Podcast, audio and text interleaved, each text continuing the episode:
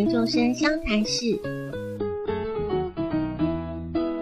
我是 CEO，也是研究生，我是湘潭市的主持人周尔思。我主张用 CEO 的模式经营人生，我选择用研究生的态度探索生活。让我们一起来聊聊生命中的大小事。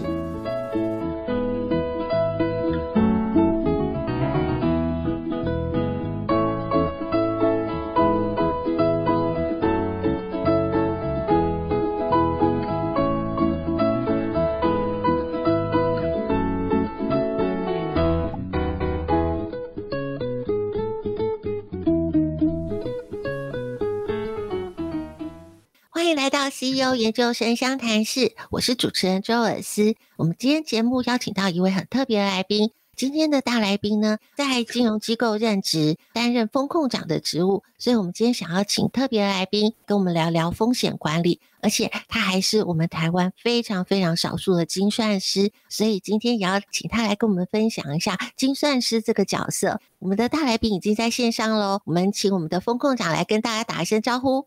呃，主持人，呃，各位是新电台的听众朋友，大家好，欢迎我们今天的大来宾。首先呢，我们这个段落先请我们的风控长来跟我们大家聊一聊风险管理。风险管理感觉上好像都是企业上面在应用，可是其实在我们生活上面，风险管理这个概念还蛮重要的，是不是？请风控长来跟我们聊一聊风险管理。好的，呃，我觉得主持人讲的非常好，就是说风险管理搞上好像搞得很复杂或者很深奥，其实，呃，我们可以从我们自己，我们每一个人在每一分每一秒，其实有形无形啊，我们都在面临一个选择。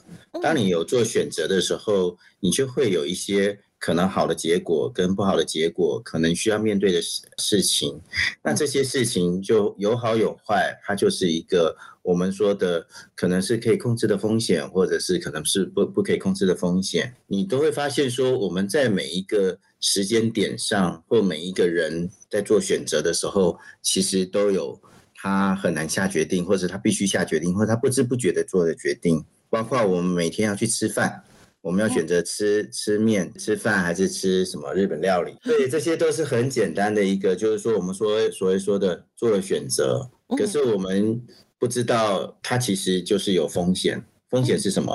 好吃不好吃？会不会吃贵了？CP 值好不好？那这些就是我们很简单的说，以生活来讲，这些都是一个很生活面的一一个我们讲的风险的管理。有做选择就会有风险，对的，这是一定会有的一个我们想象中，就是说我们可能平常都没有去想。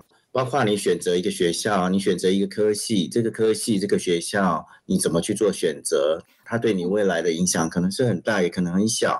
那是不是都在你的掌握之中？那我们做风险管理就在做这些决策，我们是不是能够去做一个控管我们的风险，在我们可以接受的范围内？比方说，像公司他要做一个去买一个股票好了，那他做这个买这个股票。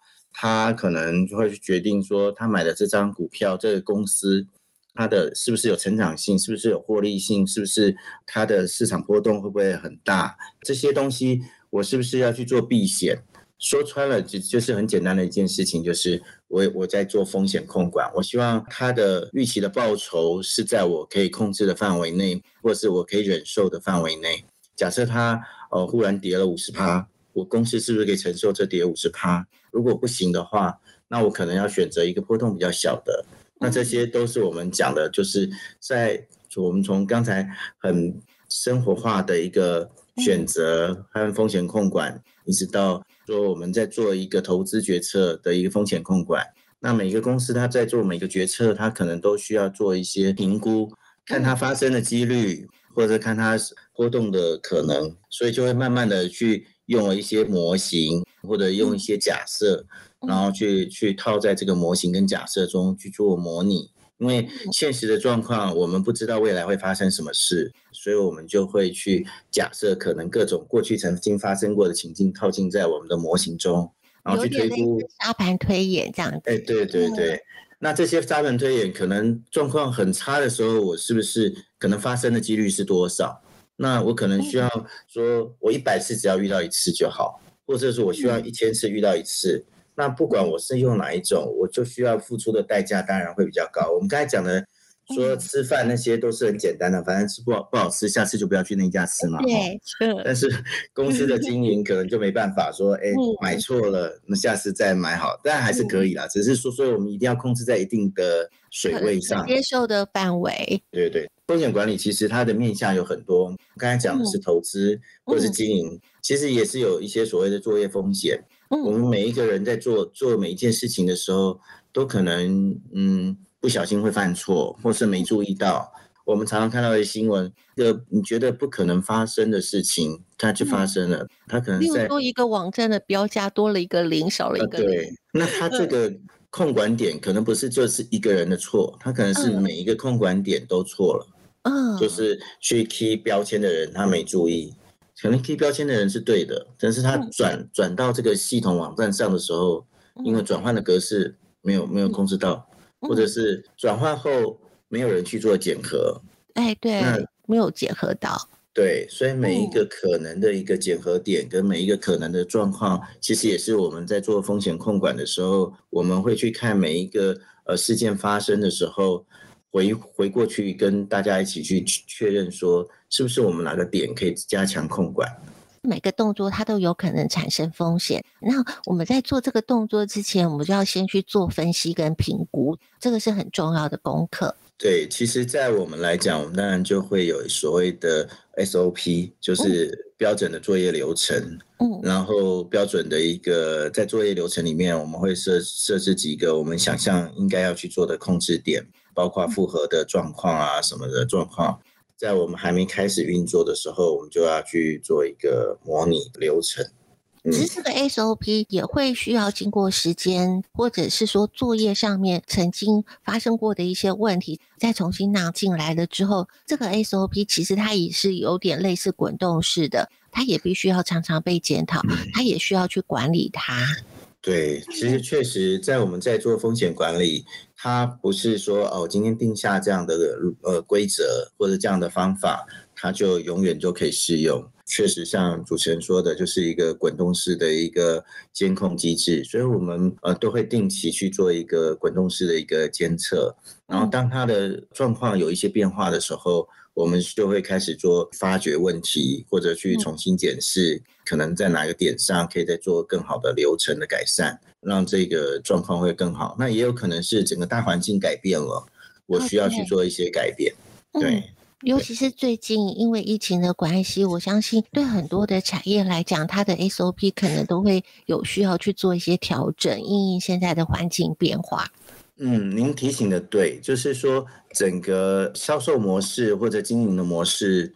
可能因为这次的疫情，整个大改变，及时的去因应整个市场的环境的变化，不管是金融机构或者是一般的行业，都需要去做一些滚动式的观察。对，对，像我们在做金融业，像可能银行或者是保险，嗯、它需要以前是呃人与人的接触啊，对，对大部分都到银行柜台去做交易，现在是越来越少，而且我记得疫情那段时间，大家也会、嗯。鼓励说，尽量不要到银行的柜台去做临柜的手续，尽可能是在线上完成。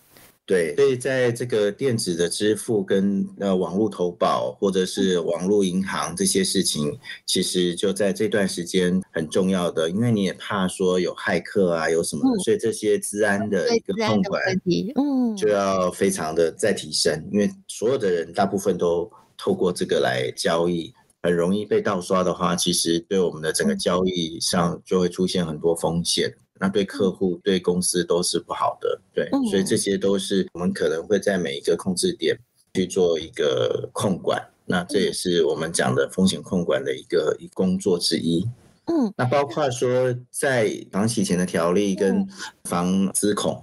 就是资助恐怖主义这些事情，所以大家去银行或者是去开户或去做一些金融的一些东西的时候，就会被问很多问题。哎，对，最主要也是就在做帮大家做一个安全的管控。如果每个合法的公民他都配合的话，那就不会让那些呃，真正来做洗钱的，或真正来做资助恐怖主义的人，他有机会可以去做这些事情，我们就可以防堵这些事情，那保障所有大部分的人的，不管是钱的安全，或者是整个世界的安全，都是很有帮助的。那不仅仅是主管机关的一个管理。也是为了自己在做风险管理，对对对，嗯，所以刚刚。风控长有提到了，就是现在有很多的金融的一些程序都是在网络线上完成的，现在也开始有了网络银行，所以这个部分的话，如果大家开始去做使用的时候，就消费者本身的话，要多注意哪些问题？有没有可以提醒大家的地方？大家在网络上，如果可以的话，嗯、第一个当然最简单的就是防毒软体还是要安装了。嗯，那另外一个当然是，如果你有一些防毒的软体，甚至是可以可以去让那个账户的密码可以防被侦测的话，或偷录侧录的话，你有这些软体的话，基本上你的一些安全性就会提升很多。那再来就是我们在上网站的时候，尽量不要去上那些不知名的网站，或者是要特别注意一下网站的那个尾端的那些代码是不是真的代码，这样子，我觉得这些是最基本的。当然，银行或者是一些双认证，你要去转账的时候，他会希望你有一个金融卡，或者是你可能要有那个读卡机。另外一个是他可能会有随机码。会再回传到你的手机，做一个双认证的方式，确认是你自己本人。我想这些都是。呃，目前大家有在做的一些简单的一个把关，那自己可以做的事情。对，先要从自己开始，而不是把所有的责任是交付给对方。我觉得这个点也是还蛮重要的。对，那另外当然就是讲，如果是一个人或者是我们刚出社会的同学、嗯、学生，然后我们现在大部分人都会有信用卡，会有什么 Line Pay 啊，什么电子支付。嗯嗯，那大家要记得，就是说这个比较没有感觉。刷卡，在刷卡的当下不会有感觉，当你在付账单的时候会有感觉。对，控管一下自己的额度。对对对对对。嗯，现在整个金融上面的，不管是为了要求方便性，或者是说为了。避免人跟人之间很频繁的接触，可以对疫情上面有一些帮助的话，透过线上交易，这个是越来越无可避免的。那但是我们可以透过刚刚风控长告诉我们的注意的一些程序，或者是注意的一些重点，可以帮助自己把自己的财务状况的风险给控管好。其实我们刚才讲的是自己本身的财务的状况。话我们在公司做风险管理，我们现在也是会针对 COVID-19，就是健康的管理是做一些把关。哦，这是健康的风险要管理。对对对，我们会要求同仁要呃确实做到应有的一些措施，比方说一定要在公司一定要戴口罩。然后像我们公司的话，就会呃分楼层，你不在这个楼层，你对你不在这个楼层，你是不能随意进出的。这样子就可以避免掉整个公司都沦陷。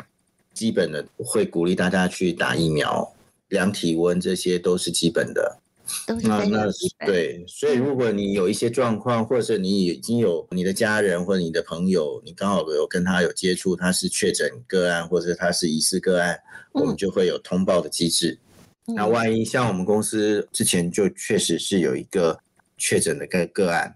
那我们就会立即的去通报主管机关，通报我们所有的集团。那我们也会立即在整个公司的环境里面去去做消毒，同楼层跟他同比较接近的人去做快筛，嗯然后确认这些做这些人也是一起在家就是居家隔离，嗯然后呃确认十四天都没事才回来上班。那也是会做你刚才讲的分流，就是因应现在的一个状况。风险管理的范围真的很广，它是对各方各面都要做的事情了。嗯，所以不管是从工作上面的层面来说，从生活上面的层面来说，风险管理都还蛮重要的。所以我们都要有这个风险的概念，然后你才会提醒自己在做任何决定的时候，先做一个基本的分析，让自己做这个决定的时候，相对的好要比坏来的多。这样子的话，才是在做一个风险的控管的精神。嗯其实每一件事情一定有风险，嗯，所以我们不可能说哪一件事情是完全没有风险。那只是说我们要做的一件所谓叫做风险管理，最重要的精神就是我在管理这个风险是我可以控制的，或者是我可以承受的。所以我们不是去害怕，因为害怕有风险，所以我们不敢承担，我们我们就不要做，而是我们是要去做我们可以做的、可以承受的风险。那高风险高报酬，我们都知道，所以不是说啊，因为我们不要承担高风险，那那那我们当然就没有高报酬。可是我们如果承担高风险，我们要得到高报酬，是我们可以承受，万一是有可能负的报酬。那这是我是我可以承受的，对。如果是，那当然我就可以去试试看。丰丰长提醒了大家很重要的一个点，免得大家误认这都不做事情。对对，做事只要有风险，所以我就都不去做了。不去做就会说，那我少做少错，多做多错。那这其实不是我们的本意了。我们的风险控管是比较正向的，其实用正面的思考去思考风险控管是。我希望去做控管风险，而不是说我不要风险。嗯，嗯，我想很多人会误会，或者是有一些迷思。对，对，那这个在这里提醒一下。嗯，对，这真的是大家比较容易会产生的一些迷思。所以今天谢谢风控长今天过来跟我们聊了一聊。有关于风险管理的这些概念跟一个很重要的核心精神，那我们休息一下下，下一个段落呢，我们就要请风控长来跟我们好好的聊聊精算师。我相信大家对于精算师这样子的名词跟角色，相对的会可能比较陌生一点。那我们休息一下之后，请丰控长来跟我们好好的聊聊什么是精算师。Where were you when the world stopped turning on that September day? Were You in the yard with your wife and children, or working on some stage in LA.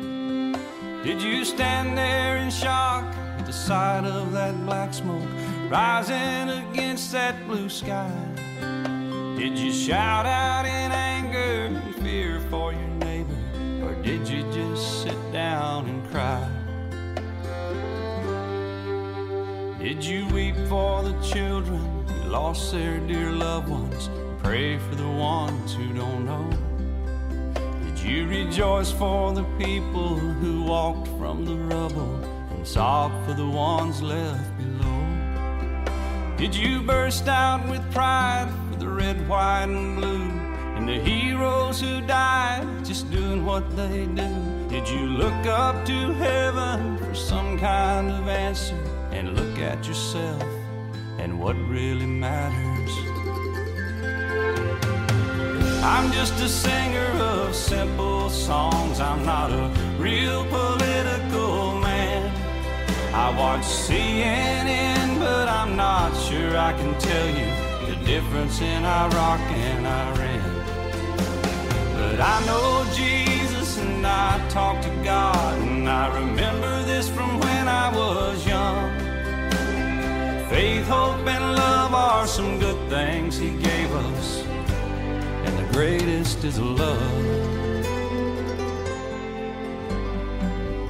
Where were you when the world stopped turning on that September day? Teaching a class full of innocent children, or driving down some cold interstate. Did you feel guilty cause you're a survivor? In a crowded room, did you feel alone? Did you call up your mother and tell her you loved her? Did you dust off that Bible at home? Did you open your eyes and hope it never happened? Close your eyes and not go to sleep. Did you notice the sunset the first time in ages speak to some stranger on the street? Did you lay down at night, think of tomorrow, go out and buy you a gun? Did you turn off that violent old movie you're watching and turn on I Love Lucy reruns? Did you go to a church and hold hands with some strangers, stand in line and give your own blood? Did you just stay home and cling tight to your family? Thank God you had somebody to love. I'm just a singer of simple songs. I'm not a real political man. I watch CNN, but I'm not sure I can tell you the difference in Iraq and Iran. But I know Jesus and I talk to God, and I remember this from when I was young. Faith, hope, and love are some good things He gave us, and the greatest is love. I'm just a singer of simple songs. I'm not a real political man. I watch CNN, but I'm not sure I can tell you the difference in Iraq and Iran. But I know Jesus and I talk to God, and I remember this from when I was young. Faith, hope, and love are some good things He gave us and the greatest is love. And the greatest is love. And the greatest is love. 大家好，我们是 S.H.E，新世纪新声音，世新广播电台， 让你耳目一新。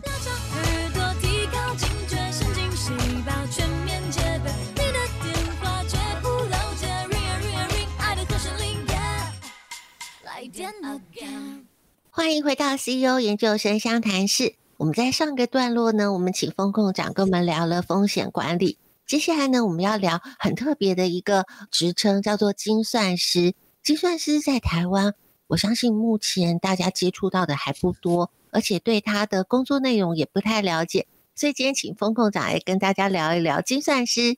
好的，其实呃，讲精算师就要从我，我其实从事精算这个行业有二十几年。嗯我自己刚踏入呃精算这个行业，其实呃应该先从我的读书的背景，或者说我念大学的时候，我选择的科系开始。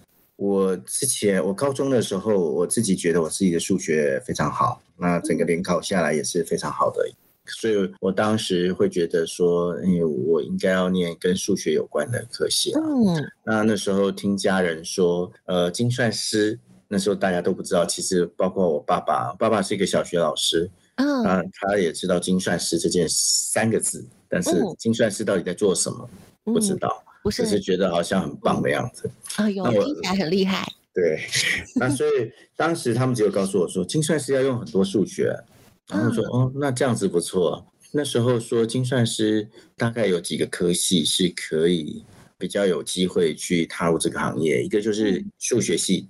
一个是统计系，那时候，所以我我选择了统计，我就把所有的统计系填在我管理学院的第一志愿。高中的同学说我只念数学，其他科目都不念，那我也确实数学一枝独秀这样子。嗯，所以最主要还是要有兴趣喽。对对，就是对数字要有敏感啦，然后有喜欢他，有跟他培养出感情，那这是整个一个背光。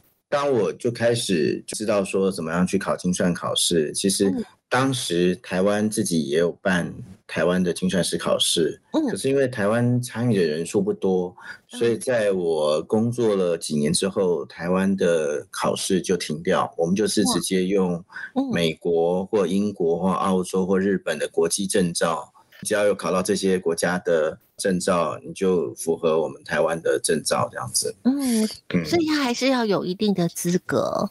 对对对，他还是要考很多考试啦，就是他有规定从什么微积分啊、线性代数啊、数理统计啊、几率论啊，然后财务数学啊、复利数学啊这些，慢慢的这样子考上去的。精算师到底什么是精算师？嗯。我每次去跟人家讲说，哎，我在保险公司做精算，他说，哦，那那所以那是会计吗？嗯嗯，会计，嗯，有点像寿险公司的精算，有点像一般产业的会计。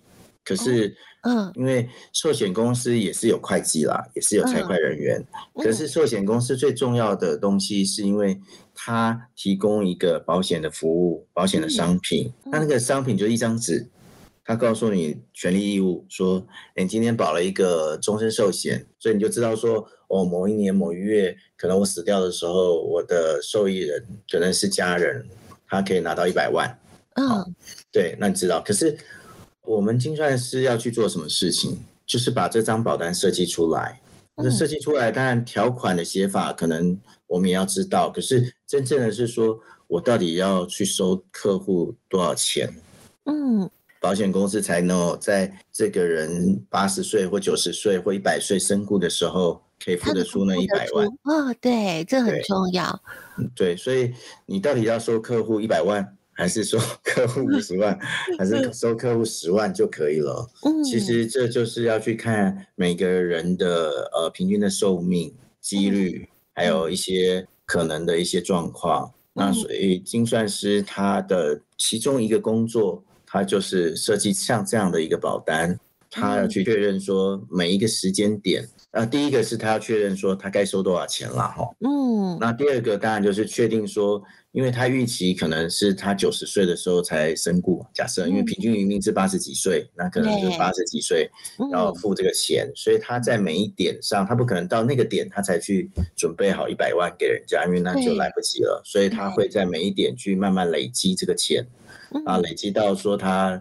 他到最后一刻的时候，他是有有一百万可以给客户。那这些就是我们去会去用模型跟几率去去做。嗯，这大概是因为很复杂哎，还包括一般的营运管理上面会产生的一些行政跟管销的成本，嗯、这些都还在里面。是，所以其实如果大家都有买保险，或者爸爸妈妈有买保险的话，当然大概也可以知道说，保险业务员或者是银行通路的理专会跟你说，哎、嗯，你买。这张保单有什么保障，或者是你每一个月要缴多少钱，每一年要缴多少钱？嗯，那我们去做这件事情，就是说，我们其实还是要看，可能如果是像医疗险或者是死亡险，可能还是会看客户的身体状况，嗯，也可能会看客户有没有抽烟、高血压、糖尿病或者什么的，他其实他可能比一般人的风险来得高。那是不是要多收一点钱，或者是要做什么事情？这可能我们就从核保开始，就是去确认客户的状况，然后每个状况是不是我都可以收同样的钱，还是我需要做什么特别的动作？那这些其实也都在我们的考量之中。嗯，所以精算师也会是风险管理的高手，因为其实精算师他其实会去看几率。然后也去要去我们讲的所谓的核保风险，也是我们要去考虑的，因为我们会去根据这个核核保风险来做我们的费率计价，然后也会根据这个核保风险来做我们的准备金的提存。所以准备金的提存就是我刚才讲的，我们要去准备那一百万，我们需要怎么去准备，多久每多久就要去提多少钱是合理的，那这个部分是要去算，对，所以。产险公司、保险公司会特别需要精算人员，那还有哪个产业会特别需要精算人员？整个精算的工作的话，其实在，在呃我们讲的保险公司有分寿险、产险，甚至我们讲的所谓的公司都有一个退休金的规划。另外的话，当然就是你可以看到会计师事务所、四大会计师事务所，他们也是需要精算的人员。他可能做的是保险的评估，也可能做的是企业的隐含价值或企业价值，它是多少？这些也可能是精算师去算的。嗯，然后还有当然就是真正就是叫做精算顾问公司，它也是可能可以参与的。像我们有跟其他行业一样会有工会，我们也会有寿险工会、产险工会，它里面可能也是需要有一些懂精算的人，能够跟业界做协调，然后或者跟主管机关做协调。那主管机关的人也是有一些人有精算的背景，因为这样才能知道怎么样去跟业者做沟通，或者怎么样定最合适的一个法规这样子。所以你大概可以看到，就是保险公司、政府单位、会计师事务所或顾问公司，这些可能都是精算可以出入的。其实，在国外的话，它更有可能它是在投资银行。对，真的很需要精算师好好的精算一下。对，因为精算师其实他有分几个 track，就是他其实把精算师再分成很多种，就是你可能是叫做寿险精算师、产险精算师，你也可能叫做团险精算师，我们有团体保险的，它也就是翻译在团体保险，它也有可能是就我们现在讲的所谓风险管理精算师，这也是一个。那其实还有一个就是投资精算师。嗯，它其实就是他会把到最上一层的这个最后的这个最专业的部分，把它细分成不同的专业。那所以他就会根据这个有可能进入的产业就有可能不一样。不过大部分百分之九十都还是在保险公司啦。嗯嗯，会比较多一点。对，对那建价的这个部分也会是其中的一个领域。嗯、所以呃，也是有人去做企业并购的时候，这个就很重要了。是是是。我有一个朋友，他本来在做精算师，然后后来他就自己出来，就是跟着会计师事务所合作，他就是做您刚才讲的企业并购的时候的企业价值的评估。嗯那目前如果说想要去取得证照的话，还是会是以英国或是美国的考试为主。目前国内有没有什么样的机构是为精算从业人员所设计的一个机构，像学会或者是协会？我们有中华民国精算学会啦，中华民国精算学会其实也是有一些考试，然后也是有一些服务。我们刚才讲的是说，我们没有自己在举办所谓的精算师的考试，是中华民国精算学会，它就是直接认可国外的证照。那那大家不用担心，就是说我们讲所谓的北美精算学会，它我们简称 SOA。他的考试其实，在台湾就可以考了，呃，而且考的频率是很频繁的，就是一些大的科目，比较重要的科目，可能一年可以考两次。那有一些现在很多都是线上考试，那以前像政大或辅大都曾经协办过，所以其实，在台北或者在台湾就可以考试了。嗯，然后另外一个是说，他有一些课程，他现在因为他也是讲实务。因为有一些课程，他是就觉得像说一些金融相关的课程，说我们刚才讲的复利数学啊，其实你在学校如果有上过相关的课，它是可以抵的，就是有一些经济学啊，或者对，它是被认可的，你就可以不用去考试，你就是用那个学校证明。但是前提是那个学校的那个科系要去跟，假设是美国精算学会要去跟美国精算学会申请，它这个学分是可以被认证。哦，那如果他有被列到这个清单里面，这个学校的修这个课的学生获得一个这课程的认证，那你就可以少考一科。嗯，对于如果要准备这个考试的朋友的话，有没有给他们一些什么建议？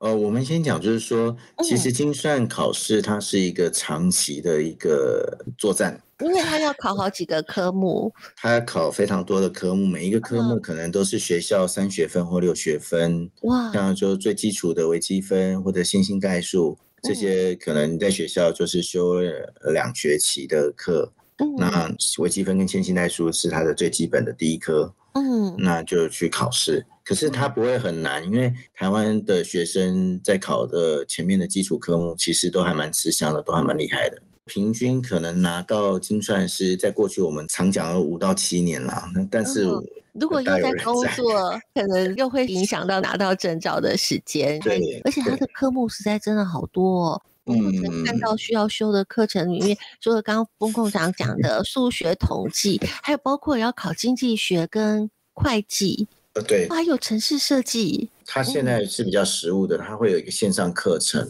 线上考试，会告诉你说，做精算师从保单设计一直到后面整个公司经营，你要考虑的所有的一个 cycle。另外还要提醒大家，外语要好好的加强。如果说考美国跟英国，它会不会有一些专有名词上面不太一样的地方？其实。大同小异，但是因为考的科目也是大同小异，但是重点或者是还是会有一些参考书啊，或者是项目还是会有一些小小的差距啦。大方向是一致的。有一个好的可以跟大家分享，也是可以让大家有吸引力的地方，就是说精算师的考试，公司是会给你考试假，哇，温书假。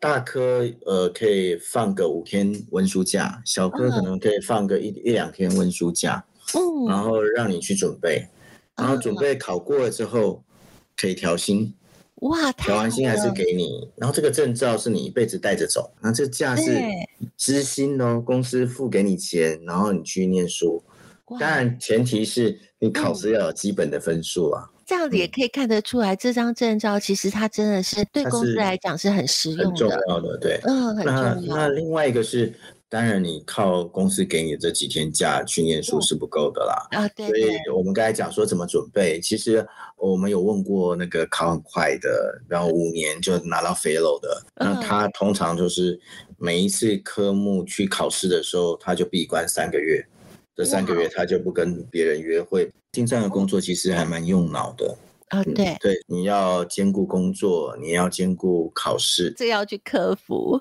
所以就是做精算，其实就是要怎么去学工作跟生活要取得平衡，你怎么样去掌控你的管理你的时间跟管理你的计划。这件事情可能从年轻就要开始学，那越早考到，当然就是越轻松，因为你可以被更专注的去学你工作上的事情。对，嗯，如果从投资报酬率的角度来讲的话，它应该是划算的。其实，如果你跟半导体业或者是跟华尔街来讲，我我们我们不一定是有那么高的报酬。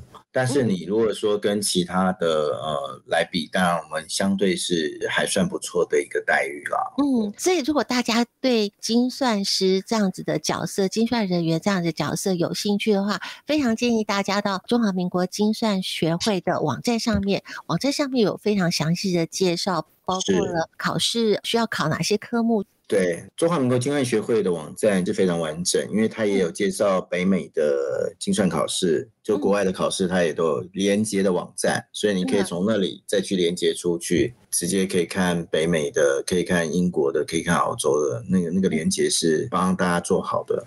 然后怎么样对照回来，他们那边的 ASA 怎么对照我们这边的副会员、正会员，这些都有介绍。那一般来讲，就是说大家不用担心，就是说。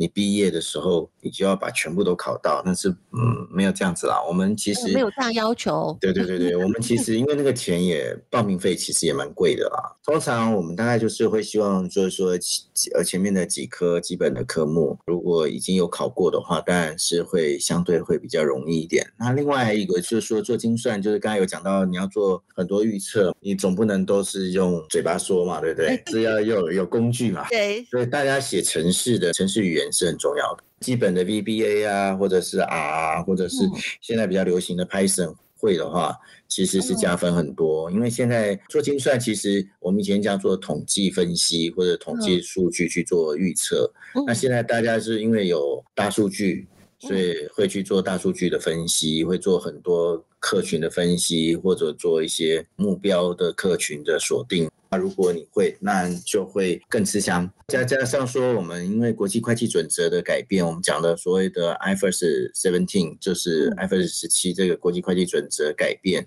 它会用到很多大量的运算去重新编制保险业的一个财报的数据。那所以对自动化会对大大量的运作比较娴熟的人，就会相对。是我们很希望能够招揽进来的一个、嗯、一个好的一个人才，人才，对对对。现在在台湾，精算师、精算人员还不是很多，所以你只要有这个专业的时候，铁定你就会是职场上非常抢手的人才。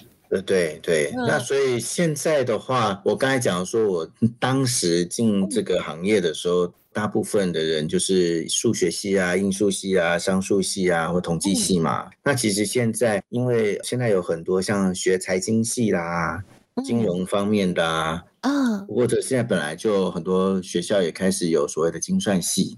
好，如果说你对数字的部分觉得自己本身就有多一点的敏感度，或者是你对这些相关的产业有兴趣的话，可以到精算学会的网站上面看一看。有机会的话，给自己一张专业的证照，我相信对于在职场上的加分一定是有帮助的。那今天呢，我们有关精算师的部分呢，先讨论到这里。如果说大家还有疑问，除了学会的网站，或者是可以到我们的粉砖上面留言，风控长都愿意为大家做一些解答。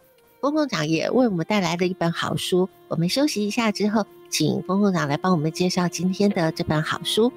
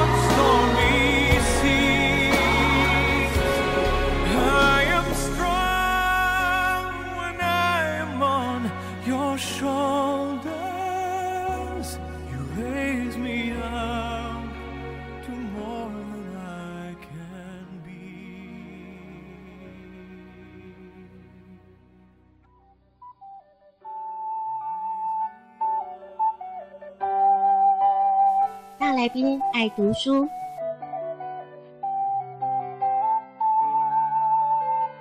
书中自有黄金屋，书中自有颜如玉。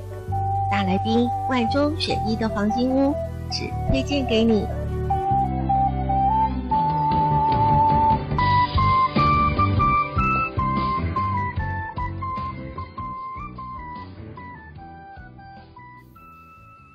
回到 CEO 研究生相谈室，又到了我们好书推荐的单元。今天风控长帮我们带来了一本好书，这本书还蛮特别的，它的名字叫做《别把自己做小了》。这本书呢，在谈的一些内容跟我们在职场上面的连接还蛮有关系的，请风控长来跟我们做一下这本好书的分享。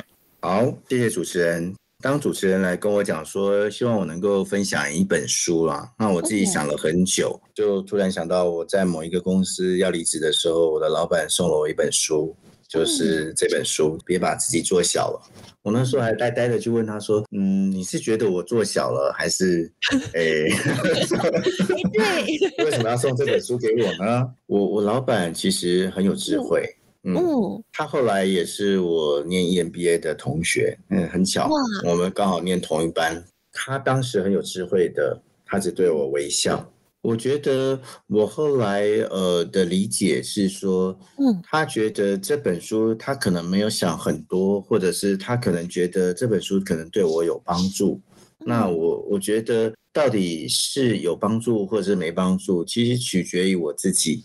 嗯，所以我讲说他很有智慧，是他不去说，哎，对，我觉得你好像嗯很多事情真的不需要把自己觉得自己做做小了这样子。嗯，像他用另外一个方式是用微笑，就是你自己领悟多少，你自己觉得多少是什么，那就是你自己的。所以我后来也认真的去把这本书。想一想，说那老板到底要给我的是什么意思？这本书里面最主要讲的几个概念，就是我们常常会在我们的工作上，或者在我们的周遭，我们会说啊，因为我我不是部门主管，或者我不是总统，我不是谁，所以我不能做，我没有办法做什么，我就是一个很很默默无闻的一个小人物。我有听过这样子。对，那那其实我们可以从很多面向去看，就是说。你真的需要那个 title 才有吗？你真的是老师，你才能指导学生吗？你真的是部门的主管，你才能去叫得动你的属下吗？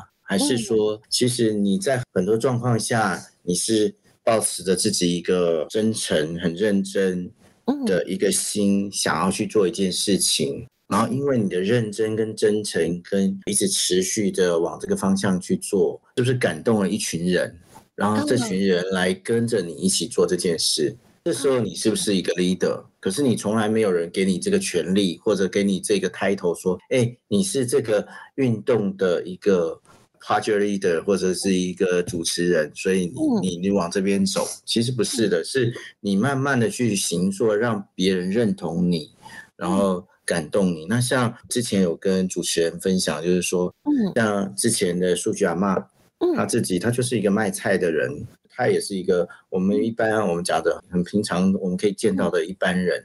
嗯，但是他不会因为自己是一般人，他就不去做爱心或者不去做他想做的事情。你可以看到他一点一滴的去累积他赚到的一点点钱，这一点点钱可能对他来讲是很多的钱，可是他这样子一点一滴去累积，你看他最后捐出来的钱，其实是我们很难以想象的。对。而且他也因为这个举动影响了很多人，一起跟着他去做善行。所以，那你觉不觉得他就是一一个 leader？他其实没有人给他一个头衔，但是他确实是很多人觉得我们跟着他一起做的事情。所以，对我来讲，他就是一个 leader。那最近大家看到的就是像贾永杰，他他自己跳出来，他就是想说这些医院的。医生朋友们，他他们需要这些装备，然后他就自己默默的去做，他也没有说哦，因为我是什么身份我才去做，而是他觉得这些人需要，那他刚好有这些资源，或者他也愿意去做这件事情，所以他去找了资源。那也因为他去做了，对，然后他做成功之后，你发现所有的人就把他当做 leader，嗯，把资源都都放在他身上，希望他做更大，所以。我们可以从很多事情去看，就是说，嗯，很简单的事情，就是我们其实常常每一件事情去看，我们不要去问说，嗯，那你要先给我权利啊，那你要先给我什么？而是你要问，我们希望是我们可以问自己，我们可以给别人什么？然后如果我们是别人的话，我们希望人家怎么帮我？那我怎么去做这件事情？所以在整个书里面，他有提到，就是说领导他其实是一种影响力。其实我们刚才讲的都是一种无形的影响力，对。因为但是这影响力是因为你认同，因为你你看到他的付出，所以他不是因为他的身份，也不是因为他的地位。嗯。所以我们平常每一个人其实是可以做这个领导力的修炼。当我们的心态改变的时候，我们觉得我们自己是可以去为一件事情做的时候，一开始你的起心动念绝对不是为了让别人认同，而是你先认同自己的理念，嗯，你去认同了自己，然后自然有人也认同你，然后就会慢慢的让这个力量越来越大。那这就是一个领导力的一个，我们讲的领袖特质的一个，嗯，的一个展现。因为刚刚风控长所提到的，不管是数据阿嬷或者是贾永杰，他们都有个特色，在书上也有提出来了，嗯、就是他们都有一个热忱，就是他们对生活跟他们所做的事情，嗯、他们都有一个非常强大的热忱，然后因为这个热忱去感染到了其他的人，就带动了这样子的影响力。是，嗯，对，所以影响力跟感染力其实是来自于我们个人。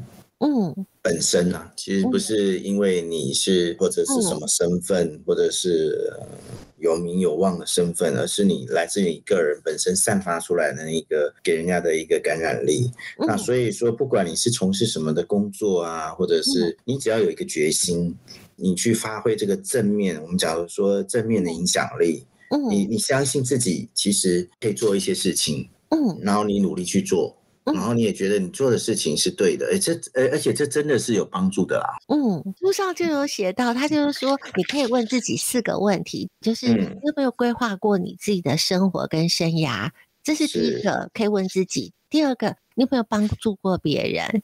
第三个，你有没有曾经鼓励过或是影响过别人？第四个，你有没有曾经跟别人协调合作，然后完成一些特定的事情？我觉得大家可以从这四点里面，可以问一下自己，你就会发现说，哎，其实你应该都有曾经符合过其中的一项或是两项，那你就是一个有影响力的人，那也就是个 leader，你不一定要。被赋予某一个 title，是是，对，嗯、所以所以回过头来讲，就是说，嗯，什么叫 leader？什么是领导？嗯、然后什么是有权利的人？其实不用把他事情想得很伟大，或我们说我们刚才讲的说贾永杰或者数学阿妈 那么伟大。其实你在家里，你能够去影响爸爸妈妈做对一件事情，嗯、或者是能够去影响兄弟姐妹大家一起做事情。嗯在那件事情上，你就是一个很好的领导者，嗯，所以不用想的太复杂。就像我们刚才在前面几段讲的，就是说，不管是风险管理或者什么，就是平常生活化，你平常的每一件事情，其实都有人是领导者、被领导者。而且书里面也有提到，就是说，我们其实做领导的，不是说我们想要去去控制别人，或者是去命令别人，对对对，而是我们是从这个。各种活动中或者各种状态中，我们希望是去帮助别人、造就别人、当鼓励别人、当别人可以自主的时候，我们让他做自主的主角。嗯，那你才是一个呃有自信的一个领导者。对，所以领导者不是就是永远都是发号施令的人，而是他能够知道在什么时候去配合你。他能够知道什么时候去去站出来，去承担，嗯、然后在什么时候又让别人有机会去表现。所以有时候成就别人，也就是成就自己。对，所以我觉得这本书里面让我也蛮感谢我一个以前的老板，就觉得说。我相信他可能送我这本书也没想，真的没想太多。他可能自己本身也觉得从这个本书里面得到，他有领会了，对对的一些事情。那我想说，如果我们不要去设限自己，嗯，然后有任何可以尝试的机会，就像我们刚才讲的说风险，我们愿意去尝试每一个可能，或者我们不排斥去做任何的学习，其实对我们的人生都是很有帮助的。而且可能对我们自己有帮助，对我们周遭的人都有帮助，因为你的每一个动作，只要是正面的，只要是乐观的，只要是你是真诚的，其实周遭的人也会一起被感动到。对对，所以我想说，真的别把自己做小了，或别把自己看小了。看了这本书之后，我想借用我的一个好朋友，在他的书里面，他有写，不是这本书。在他自己的书里面，他有写了几句话很有哲理的话，我觉得也是可以跟大家一起分享的。他说：“用放大镜去看人的优点，然后用显微镜去看人的机会，我们再用望远镜去看人的未来，透视镜去看人的内在，用哈哈镜去看人的趣味。”这个是一个就更完整，配合着这个，别把自己做小了。如果你可以用这几个呃面向去看待人生，看待每个人，看待自己，那我相信我们的人生是会更丰富、更有趣，而且活得更有意义。我也很想呼应一下峰控长所提到的，就是大家有时候会把这些事情好像想得很难，觉得我好像不是什么人，我好像不会有什么样的影响力。引用一下书里面，他有提到一个西点军校凯伦，他说：“你只要再多付出十分之一，你就会得到十倍的回报。所以不要去小看你所做的每一件事情。你可以是很平凡的人，但是你也可以做不平凡的事。”是，接着您的话说，嗯、其实。你平常的一句简单的问候语，嗯，可能都是很温暖一个人的心，所以不用想得太复杂。就是说我一定要做出什么成绩或者什么。当有一个人他需要你给他一个安慰，说给他一个问候，你给他了适时的问候，他的心是暖的。嗯，他可能从绝望觉得自己有被关心到，都都是一个你可能不知道你的每一个动作每一句话。就是在影响你周遭的人。其实，不管你是不是一个大人物、小人物，我们做的每一件事情、回应的每一句话，都是在影响着别人。其实，你就是在某一个状态下，你也是在做一个领导的一个动作了。嗯，所以就呼应到书里面刚刚写的那四点，可以再问问看你自己，你有没有去关心过别人？这就丰丰长帮我们做了一个很棒的结尾，就是你只要去付出一点点的关心，其实那个关心可能就会影响到很大。那尤其是现在在疫情的期间，虽然说我们现在疫情慢慢的趋缓了，但是我相信这个疫情是彻底的改变了我们的生活，也在前面那一段时间里面拉远了很多人与人之间的距离。可能有些人在这样子的一个疫情的影响之下，可能孤独感增加了。可能你比较少见到朋友了，甚至有一些亲人也很久没有办法见面，所以这些呢，都在这个时候，我们只要多付出一点点关心，就像丰丰长讲的，你只要多付出一点关心，一点鼓励，可能对于对方来讲就是一个很棒很棒的一个关怀，就是一个很大的一个温暖，所以很推荐大家看这本书，别把自己做小了，也提醒自己别把自己做小了。谢谢丰丰长来到我们的节目里面，跟我们做了这么多的分享。我们后面还有机会请丰丰长再到节目来分享您在工作上面的一些心得、专业，可以让大家可以从您身上多吸收一些经验，可以多得到一些想法，大家在生活当中都可以应用得到。我相信这就是我们可以传递的一点温暖。谢谢，谢谢主持人，啊，也谢谢大家。希望真的大家在这个疫情时代能够都有一个美好健康的未来。谢谢丰丰长，也谢谢今天大家的收听，我们下周见喽。